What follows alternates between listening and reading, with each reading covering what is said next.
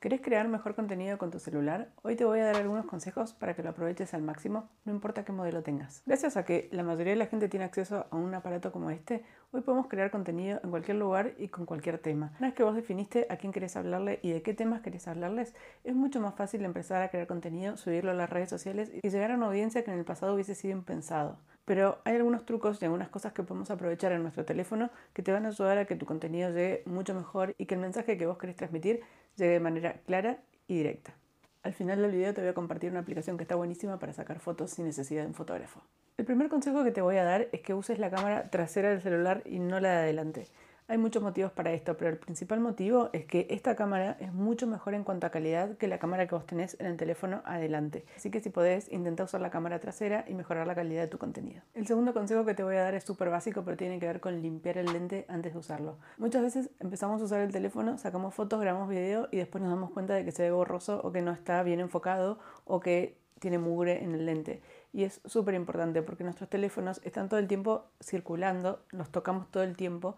Entonces, cuando vos empieces a grabar, asegúrate de que el lente esté lo más limpio posible. Para limpiarlo puedes usar un trapito húmedo, puedes usar un paño especialmente dedicado a eso o lo que se te ocurra, pero no te olvides de limpiarlo para asegurarte de que de vuelta la calidad se mantenga. Dicho esto, si necesitas usar la cámara de adelante en vez de la trasera, Intenta cuando grabas mirar a la cámara, mirar al lente y no mirarte a vos misma. Es muy común que nos miremos a nosotras mismas cuando grabamos con el celular y tenemos frente a nosotros la pantalla que nos está mostrando. Pero intenta evitarlo porque cuando vos miras al lente, básicamente lo que estás haciendo es generando contacto visual con la persona que está mirando el video o mirando la foto del otro lado. Entonces, si vos te miras a vos misma, esa conexión se rompe un poco y no es lo mismo que cuando miras directamente a la cámara. El cuarto consejo que te voy a dar es que uses un trípode o que apoyes la cámara en algún lugar fijo. Primero porque eso va a permitir que de vuelta la calidad sea mucho mejor porque va a haber menos movimiento, las imágenes van a estar más nítidas, los videos van a ser mucho mejores, pero aparte porque te va a permitir componer la imagen y generar una imagen mucho más armoniosa y que te guste mucho más. No es necesario que tengas un trípode profesional, ni siquiera uno que sea no profesional. Puedes usar una repisa o puedes acumular algunos libros sobre una mesa. Hay un montón de herramientas que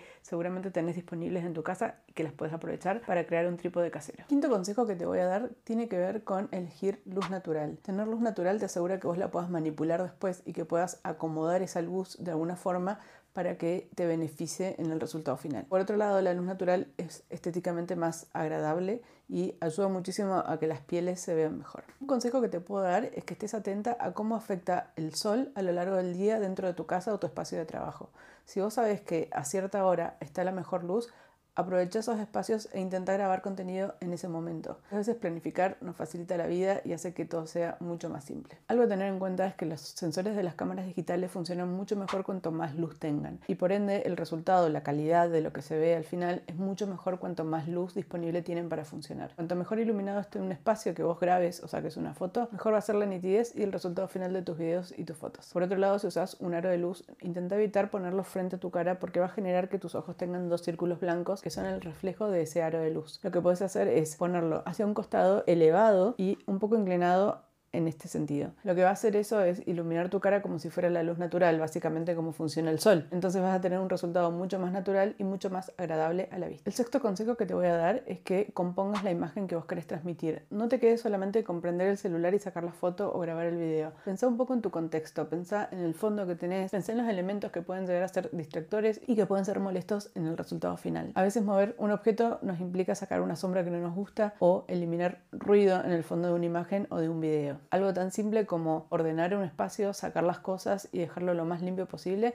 puede cambiar muchísimo el resultado de tus videos y de tus fotos. Por otro lado, hay elementos que nos ayudan a componer mejor. Hay un montón de reglas de composición que son guías que te ayudan a entender mejor cómo puedes armar una imagen tanto en video como en foto, pero la más básica y la más común que te voy a contar tiene que ver con la regla de los tercios. La regla de los tercios dice que, dada una imagen determinada, vos podés dividirla en una grilla que tiene ciertos puntos de contacto y el foco de la imagen, el foco del video, de la acción, va a estar en alguno de estos puntos. De esa manera, si vos querés destacar un objeto o una persona, por ejemplo, podés aprovechar esos puntos donde se cruzan las líneas horizontales y paralelas y ubicar a tus objetos de interés en esos puntos. Los celulares en general vienen con la posibilidad de incorporar esa grilla a la imagen para que te sirva de guía antes de sacar la foto o grabar el video. ¿Cómo lo puedes activar? Te voy a mostrar. En el iPhone vas a entrar a configuración, vas a buscar la parte donde dice cámara y dentro de cámara vas a ver que dice dentro de composición cuadrícula. Simplemente activas esa opción y a partir de ahora cuando vos crees una foto, te va a salir esa grilla que te va a guiar para armar mejor tu composición. El último punto que quiero que conversemos tiene que ver con editar el contenido. Hoy por hoy existen un montón de aplicaciones que te permiten editar tanto tus fotos como tus videos y llevar ese contenido a un estatus elevado. Editar una foto o un video es parte del proceso y te diría que un gran porcentaje de ese resultado final tiene que ver con la edición. Las aplicaciones hoy por hoy tienen un montón de herramientas que te permiten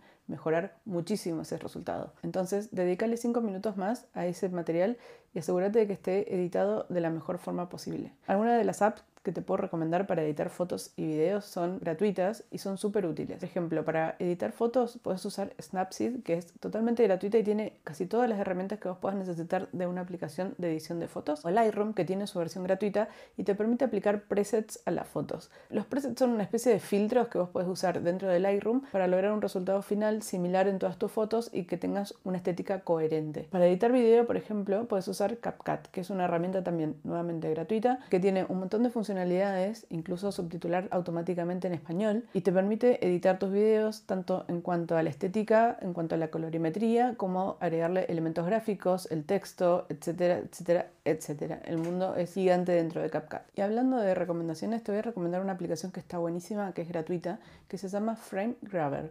Lo que te permite esta aplicación es grabar un video y sacar fotos de ese video. Básicamente lo que hace es hacer tomas de pantalla de alta calidad del video que vos le indiques. ¿Para qué te sirve esto? Porque muchas veces no tenés un fotógrafo o alguien que esté del otro lado de la cámara para ayudarte a sacarte fotos, por ejemplo. Entonces, pones la cámara en un lugar, te grabas un video y básicamente después puedes elegir las imágenes que más te gusten y guardarlas en tu celular para publicarlas en tus redes sociales. La aplicación es gratuita, es fácil de usar y te la súper recomiendo. ¿Alguno de los consejos que te di te quedó resonando y te generó ideas? Me encantaría que me lo cuentes en los comentarios. Acuérdate de ver los otros videos que tengo publicados en este canal y seguime en Instagram si quieres ver contenido a diario. No te olvides de suscribirte y darle un like al video si te gustó y nos vemos la próxima semana.